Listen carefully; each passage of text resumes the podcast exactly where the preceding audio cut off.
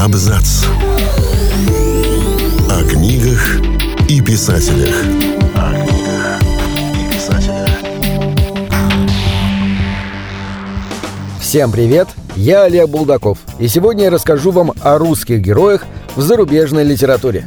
Немало зарубежных писателей интересовалось русской литературой и историей. Александр Дюма изучал восстание декабристов, Вирджиния Вулф переводила на английский язык произведения Федора Достоевского, Антона Чехова и Ивана Бунина, а Жюль Верн обсуждал нравы российского общества с Иваном Тургеневым. Мы собрали материал о том, как писатели представляли себе типичный русский характер, какие исторические вольности допускали при описании России и почему их произведения запрещали у нас. В 1840 году вышел один из первых романов французского писателя Александра Дюма «Учитель фехтования», посвященный восстанию декабристов 1825 года и жизни его участников. Во время работы над произведением Дюма пользовался записками фехтовальщика Агюстена Гризье, который жил в России с 1819 года и занимался с декабристами Иваном Анинковым, Александром Муравьевым и Сергеем Трубецким – от его лица и написан роман. Кроме того, писатель опирался на заметки других французов, которые бывали в России в 1820-х, и был знаком с Иваном Муравьевым Апостолом, отцом трех декабристов. Он пересказал писателю доклад Следственной комиссии по делу осужденных. Учителя фехтования напечатали в журнале «Парижское обозрение». Французским критикам книга не понравилась из-за слабого сюжета и чрезмерных подробностей жизни российского общества. Дюма описал архитектуру Петербурга, его популярные заведения, даже цены в магазинах. В России роман запретили вскоре после выхода. Однако в начале 1840-х копии учителя фехтования привозили из Франции и распространяли нелегально. Ознакомились с ней и декабристы. Впервые учителя фехтования на русском языке опубликовали в 1924 году, но и тогда издание было неполным и представляло собой пересказ оригинального текста. Целиком роман Александра Дюма «Учитель фехтования» в России напечатали только в 2004 году.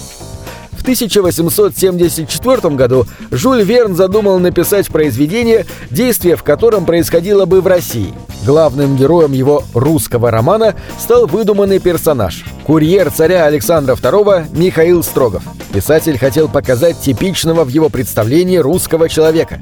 Его герой вырос в Сибири, был высоким, красивым и храбрым, имел несколько государственных наград, убивал медведей – в написании романа Жюль Верн опирался на произведения Александра Дюма о России, заметки французского путешественника Рюсселя Килланга, который побывал в России в 1860-х. О нравах российского общества он беседовал с часто бывавшим во Франции писателем Иваном Тургеневым. Основой сюжета стало выдуманное Жюль Верном татарское восстание в Сибири. Издателю он так объяснял свой замысел. Новое татарское нашествие? А почему нет? Имею же я право на писательский вымысел. Под татарами писатель имел в виду не жителей, существовавшей тогда Казанской губернии, а население Средней Азии, узбеков, киргизов, туркменов и других народов. Россия в 1870-х присоединяла их территории, поэтому Жюль Верн полагал, что татары способны на новое восстание. Главный герой приключенческого романа Михаил Строгов по заданию царя отправился в Иркутск, чтобы помочь губернатору города победить восставших татар. В пути он познакомился с Надей Федоровой, девушкой, которая ехала на поселение в Сибирь к высланному туда отцу, и иностранными журналистами. Вместе с ними Строгов путешествовал по реке Ангаре, побывал на озере Байкал, разоблачил шпиона татар, предотвратил государственную измену и побывал в плену. Михаила Строгова опубликовали во Франции в 1876 году. Первоначально книга должна была выйти под заголовком «Курьер царя», но название поменяли и по совету Ивана Тургенева внесли небольшие правки в описание татарского восстания, чтобы не испортить отношения между Россией и Францией.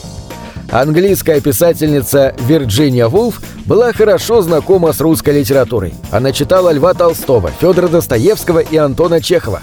Вулф писала «Каковы эти русские, а?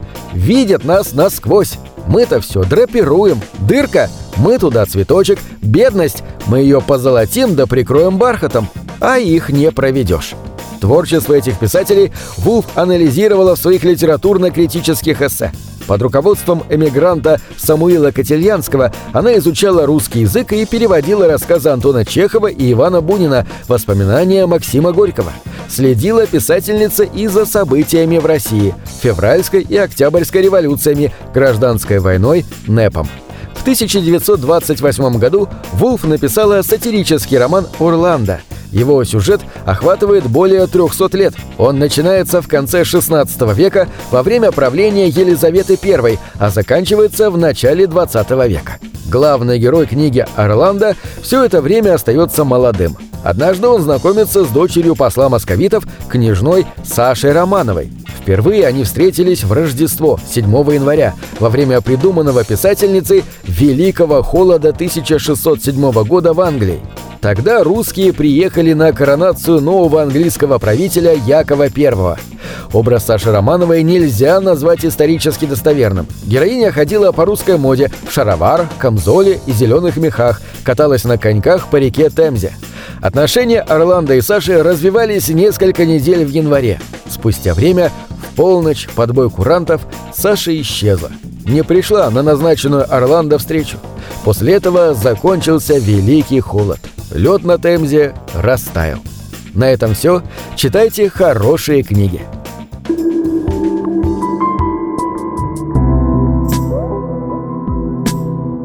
Книги — это двери, что выводят тебя из четырех стен.